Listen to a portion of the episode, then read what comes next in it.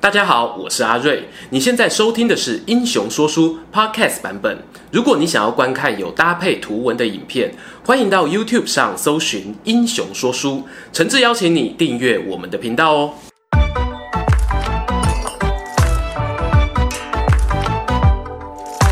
滚滚长江东逝水，《三国演义》重开机。英雄说书的观众朋友，你们好，我是说书人阿瑞。上一回我们讲到。曹操啊，费尽千辛万苦，终于呢成功把天子汉献帝带回自己的根据地许都，拥护小皇帝之后呢，曹操发现哦，权力魔杖的厉害啊，起心动念呢，想要对之前让自己饱尝败战痛苦的吕布下手，顺便呢也压抑一下崛起中的刘备势力。于是曹操就以天子之名发出诏书，命令刘备啊讨伐淮南袁术。原本呢，好不容易尘埃落定的徐州，即将风云再起。就说这天呢，刘备集合了徐州城文武官员，宣布即将攻打袁术的命令。刘备呢，打算亲自领兵上前线。那么，谁负责防守大本营徐州，就是个艰难的问题。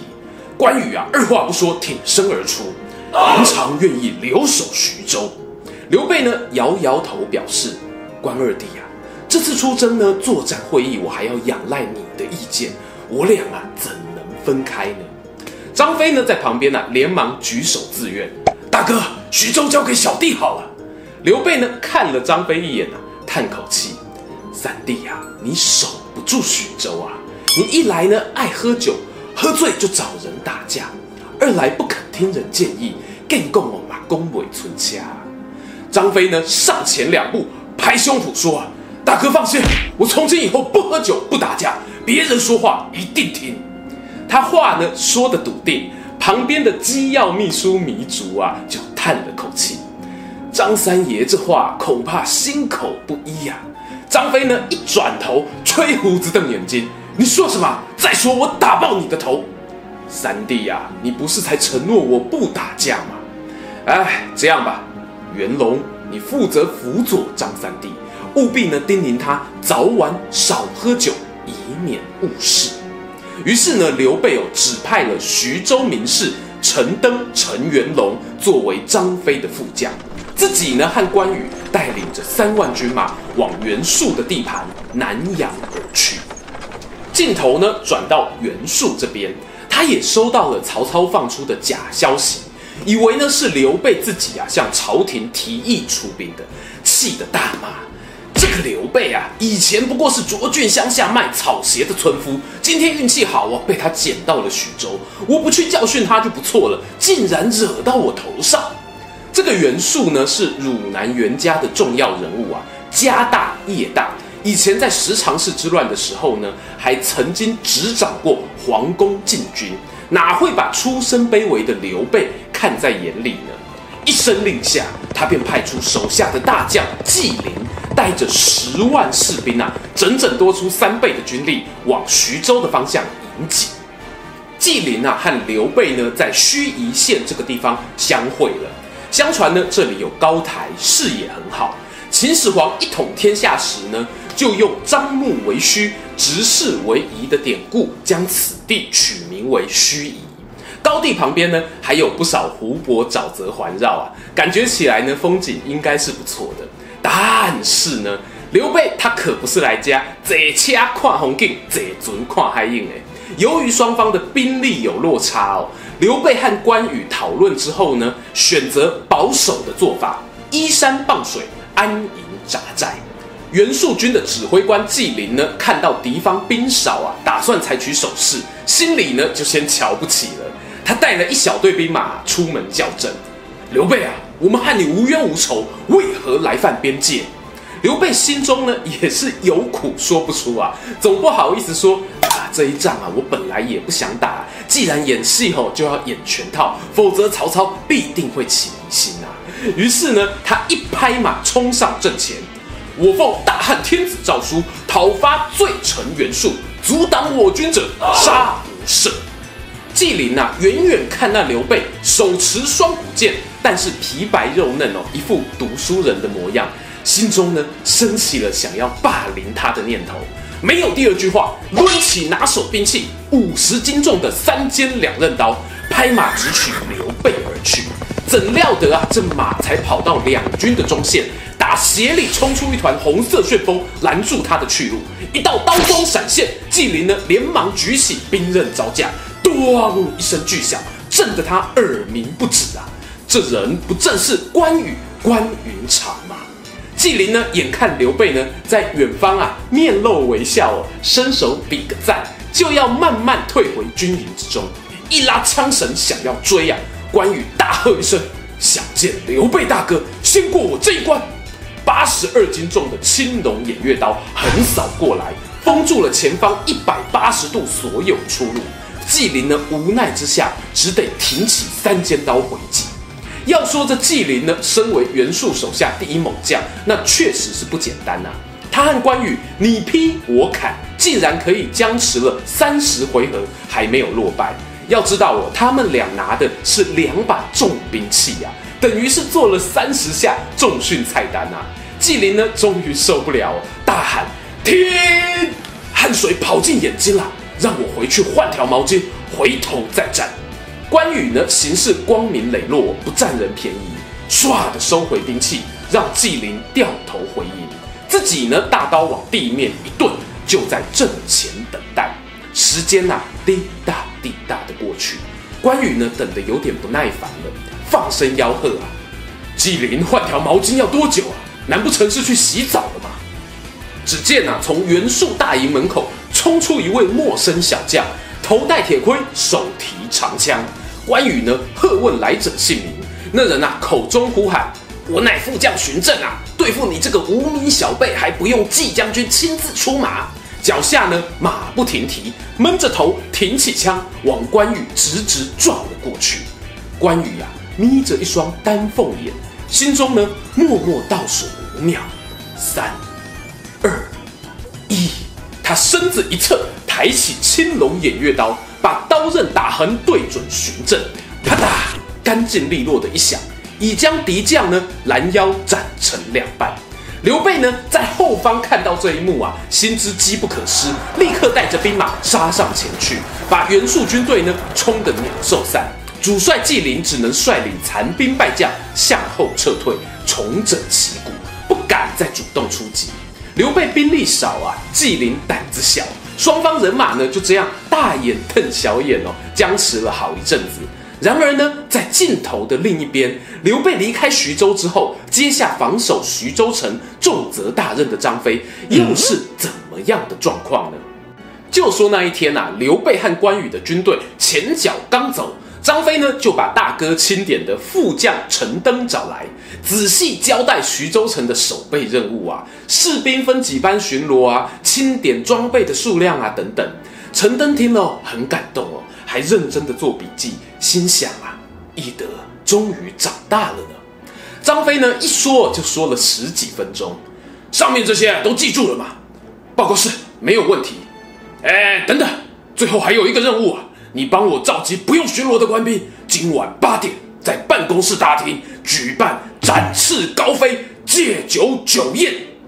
大大人，你说的是举办酒宴吗？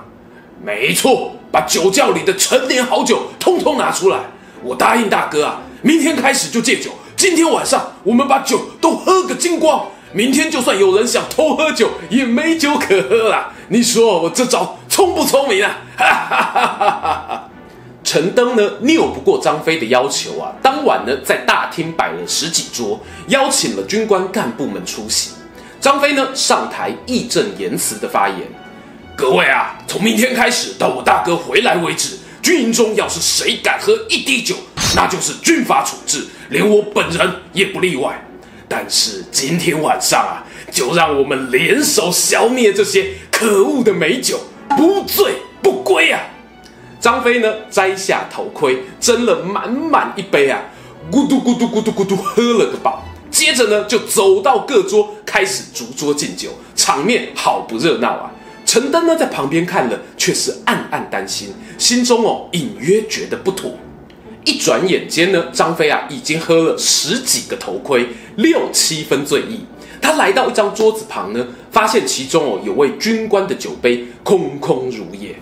哎，你叫什么名字？怎么不喝啊？禀禀禀告将军，小的曹豹对酒精过敏啊。过敏？刚才我说什么？今晚酒就是我们的敌人，你对敌人过敏，是不是就不打仗了？哈！那个曹豹啊，看见凶神恶煞般的张飞，不敢拒绝哦，只得唯唯诺诺的喝了一杯。呃，好样的，这样就对了。来，再给小曹斟一杯酒。大人啊，你看我脸红成这样，是真的不能喝啦。不能喝？那你刚才喝的是可乐吗？骗我三岁小孩啊！有一就有二，有二就有三啊！你这是欺骗长官，违抗军令。来人呐、啊，拖下去，重打一百大板。且慢！陈登啊，在旁边看了，连忙跳出来阻挡，低声说：“啊，张将军，莫忘了刘备大人的交代啊！”怎奈何啊！张飞这时候满腔酒意如海潮般涌来，那是怒从心头起，恶向胆边生，将陈登一把推开，命令部下呢把那曹豹连拖带拉的绑到大厅外面，抄起刑具就要亲自动手。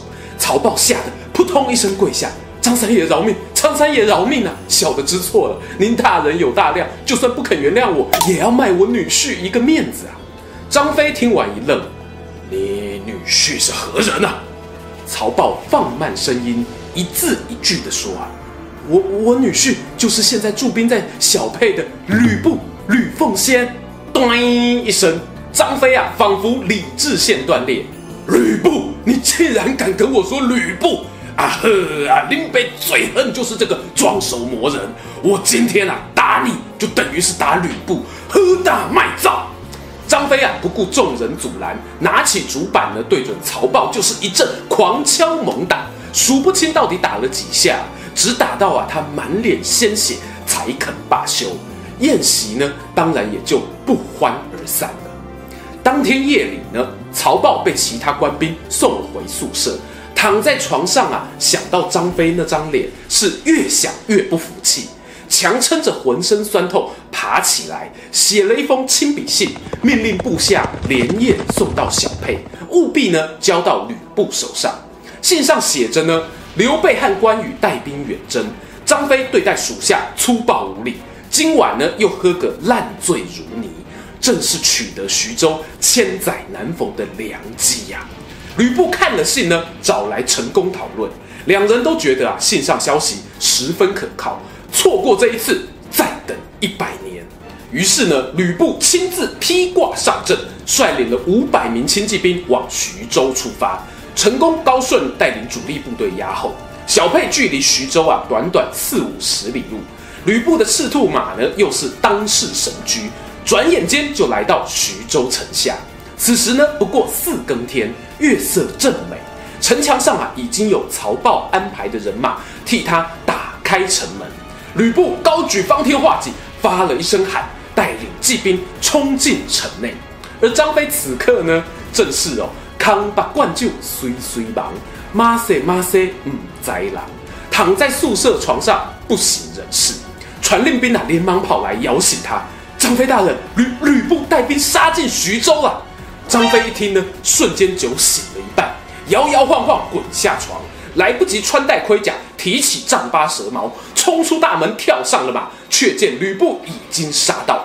张飞宿醉未消啊，眼前这吕布看起来像万花筒一样，一个变两个，两个变四个。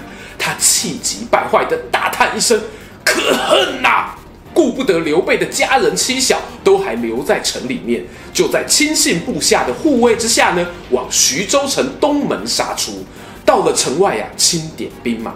发现仅剩下不到一百人，张飞呢带着残存人马连夜赶到刘备在盱眙驻扎的军营，报告徐州被吕布夜袭陷落的消息。众人听了都大惊失色。关羽忙问啊：“三弟，嫂嫂人呢？有没有逃出来？”张飞低着头小声说：“嫂嫂还在城里。”刘备啊一旁听了默不作声。关羽呢又急又气。跺脚大骂：“三弟呀，当初大哥交代你的事情，你不到一天全忘了。现在丢掉徐州，嫂嫂又落入吕布手中，你说该怎么办？张飞呢？这时候脸颊羞得比关羽还红，猛然抬起头来看向刘备，大声说：“大哥，这一切都是我不好，义德愿意以死谢罪。”他唰的抽出腰间佩剑，就要抹脖子自刎。营帐内的众人啊，都惊呆了。究竟张飞这条性命能否换回刘备在徐州城的家人安全？欲知详情如何，且听下回分晓。喜欢今天的故事吗？英雄说书需要你的支持，让好故事被更多人听到。动动手指订阅我们频道，打开小铃铛，选择接收全部消息，这对创作者的帮助非常非常大。如果你还想要给我们更多鼓励，也可以扫描加入会员 QR code，用每个月一杯咖啡的钱赞助我们的内容创作。这里是英雄说书，我们下次再见，拜拜。